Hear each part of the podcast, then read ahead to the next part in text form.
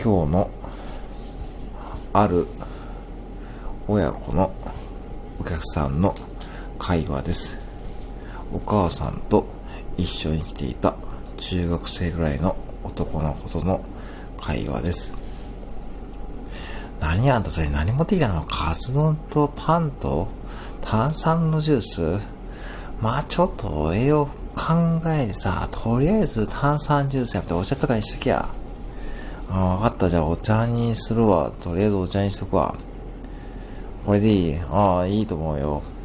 ほんでさ、何あんた何今、揚げ物とか安いけど、揚げ物食べる？